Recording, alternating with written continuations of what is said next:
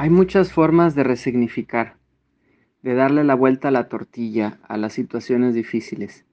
Una de las más poderosas es repetirme, no sé, y todo trabaja para el bien.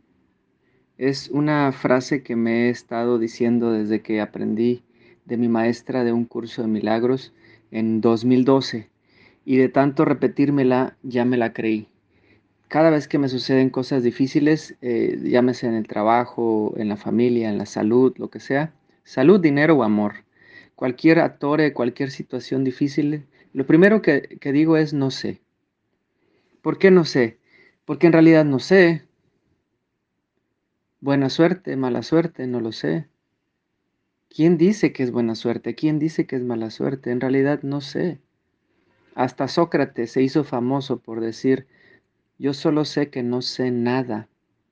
Y fue un gran filósofo, reconocido como uno de los más grandes sabios y filósofos de la historia moderna.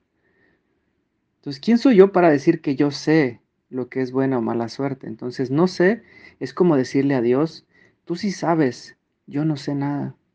Esa humildad que, que requiere decir no sé me libera de las historias. Y cuando digo no sé, ¿qué crees que pasa con la mente? La mente condicionada que se la pasa haciendo historias entre lo que pasó y lo que podría pasar, se queda sin más fuego, sin más combustible. El no sé, haz de cuenta que el decir no sé es dejar de echarle leña al fuego. Y cuando dejas de echarle leña al fuego, el fuego se extingue. Porque en esta analogía los leños son las historias que me hago en mi mente. Eh, si, un, huésped me cancela una reservación, porque nosotros nos, dedicamos a eso, a rentar departamentos aquí en Puerto Vallarta. Si un huésped nos cancela una reservación, de inmediato, de inmediato digo no sé. Respiro profundo y digo después, todo trabaja para el bien. Y de esa forma resignifico algo que pudo haber la mente condicionada, haber interpretado como ay, debí haber recibido ese dinero, con ese dinero iba a pagar esta deuda y quién sabe qué, quién sabe cuándo, ¿por qué? ¿Por qué? ¿Por qué? Los porqués me llevan a puras porquerías, decía mi maestro. Y no tengo que decir cuál maestro, porque en realidad he tenido tantos maestros que no tengo que explicarte cuál maestro. Pero ese maestro se llamaba Francisco de Santiago y decía así, los porqués me llevan a puras porquerías. Mejor pregúntate para qué. El para qué es proactivo. ¿Para qué? Para aprender a rendirme.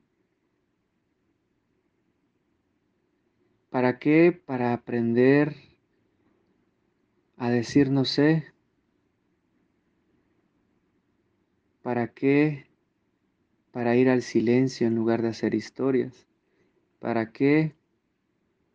Para hacer una pausa y dejar que el Espíritu Santo reinterprete y me ayude y me enseñe a percibir con amor. Entonces, no puedo cambiar mi historia de vida, pero sí puedo darle un nuevo significado, decía también mi maestro de gestal. Entonces es hermoso, realmente hermoso lo que puedes hacer con la resignificación. Otra forma de resignificar, fíjate. Yo antes me quejaba mucho de mi papá.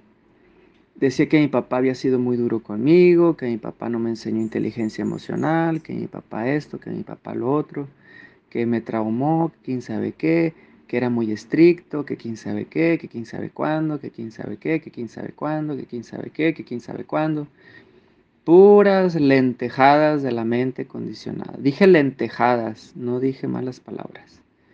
Entonces, cuando un día, un maravilloso día, me cayó el 20 de que mi papá podía interpretarlo como mi más grande maestro, y ese día que me cayó ese 20, fue el día también cuando me cayó el 20 de que para percibir a una persona o a un evento o a una enfermedad o a lo que sea como, como mi más grande maestro, necesito ser humilde.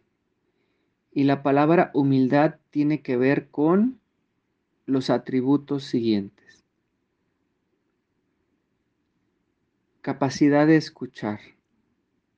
Un buen alumno escucha, pone atención, respeta a sus alumnos, respeta a sus maestros. Un buen alumno desea aprender, hace preguntas, hace la tarea. Admira al maestro, lo inspira a ser una mejor persona. Un buen alumno también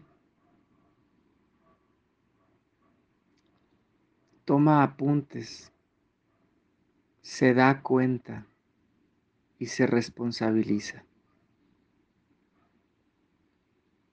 Un buen alumno pide ayuda.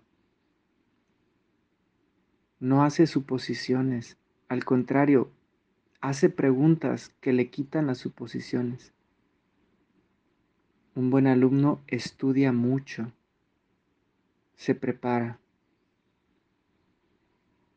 Esas son algunas de las características de la humildad que significa ser un buen alumno. Ahora, ¿qué pasa cuando no soy un buen alumno?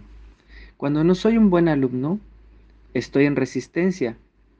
Y la resistencia es lo mismo que decir lección no aprendida, lección repetida. Porque lo que resiste persiste. ¿Por cuántos años me quejé de mi papá? Muchos. ¿Por cuántos años sufrí? Los mismos años en los que me resistí a aceptar que mi papá fue y es mi más grande maestro. Al igual que mi esposa, igual que mi mamá, igual a todas las personas que me han botoneado, porque todas las personas que me han botoneado son mis maestros. Botoneado significa que me hicieron darme cuenta de los programas que tengo instalado todavía en mi mente que me hacen usar mi cerebro reptiliano, ese que está dispuesto a incluso a luchar, pelear, defenderse, atacar, etc., etc., etc., como un salvaje. Entonces, cuando empiezo a ser un buen alumno, es cuando dejo